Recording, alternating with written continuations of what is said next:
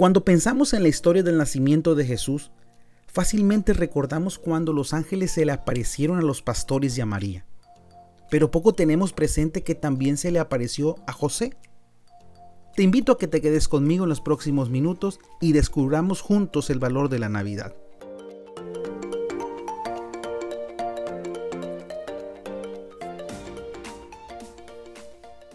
El tercer capítulo de la Navidad oculta de Tim Keller se llama Los padres de Jesús.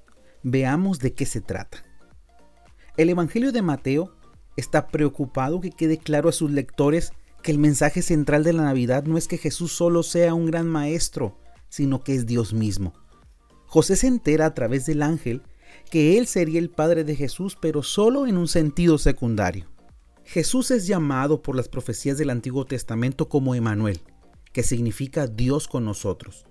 Esta verdad, a diferencia de otras religiones, es que Dios es personal e infinito.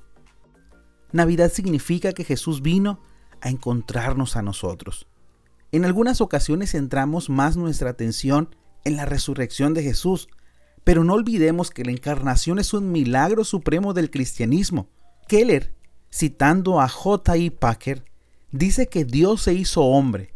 El Todopoderoso apareció como un indefenso bebé, con la necesidad de que lo alimentaran, lo cambiaran y le enseñaran a hablar. Esta verdad, como bien lo describe Tim, es una declaración que implica un desafío intelectual. Esa es una realidad y puedo llegar al punto de una crisis después de afirmar que Jesucristo es Dios. Al aparecer Jesús en la tierra, puso en movimiento a la gente. Donde quiera que va, rompe viejos patrones. Todo esto sucede cuando se comprende que Jesús es Dios con nosotros. Pero también Jesús es uno de nosotros. Es humano. Lo invisible se ha hecho visible. Es la encarnación, el suceso de la historia que abre el universo y altera la historia.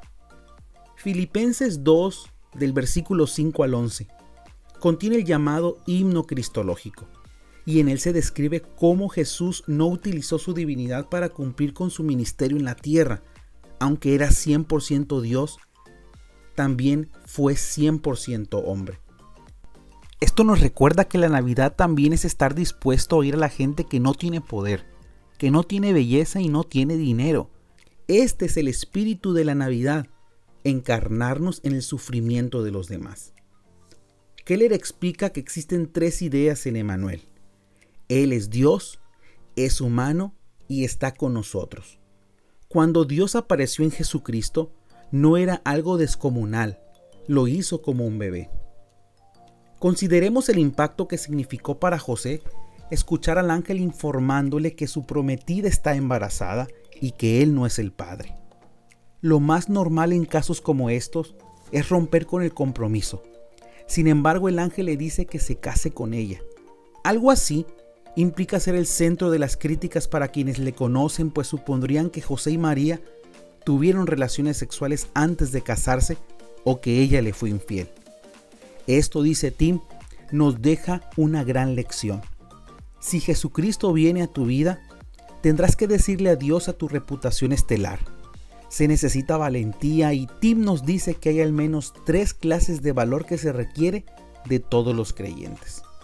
En primer lugar, él menciona el valor para recibir las burlas del mundo. José tuvo que afrontar las burlas de sus amigos al saber que María estaba embarazada. Asimismo, muchos de nuestros amigos piensan que es de locos o ingenuos ser un seguidor de Jesús. O peor aún, en algunos países profesar la fe en Jesús puede ser algo peligroso. El segundo valor es el valor para renunciar a tu derecho a la autodeterminación.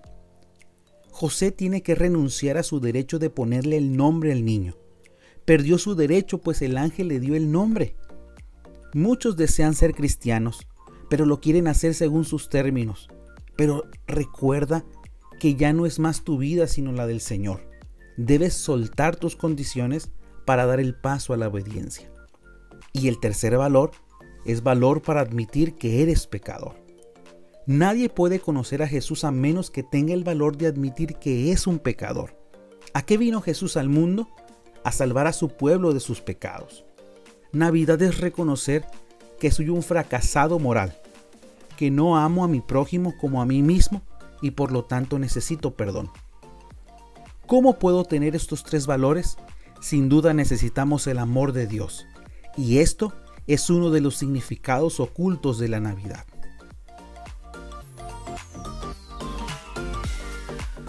Si crees que este contenido puede ser de bendición para algún familiar o amigo, no dudes en compartir este podcast y recuerda, nos escuchamos en el próximo episodio. Hasta entonces.